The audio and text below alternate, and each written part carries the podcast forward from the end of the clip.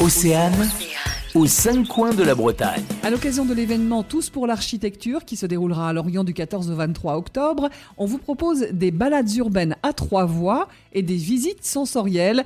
Christophe Deutsch Dumoulin, c'est un programme de visite original que propose le service Ville d'art et d'histoire de la ville de Lorient.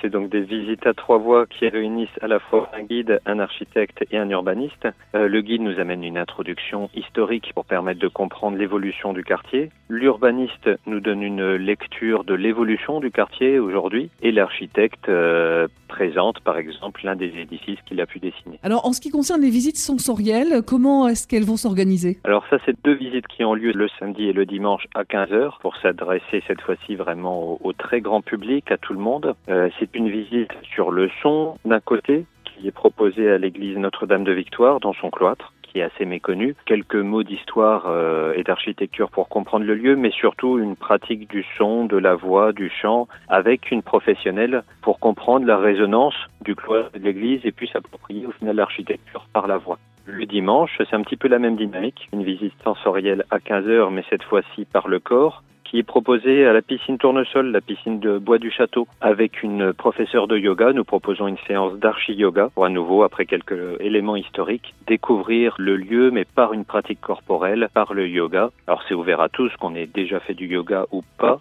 C'est surtout pour pouvoir voir le lieu différemment et vraiment le ressentir et s'approprier. Eh bien, merci pour toutes ces précisions. On se donne donc rendez-vous du 14 au 23 octobre à Lorient pour les Biennales de l'Architecture aux cinq coins de la Bretagne. À retrouver en replay sur oceanfm.com.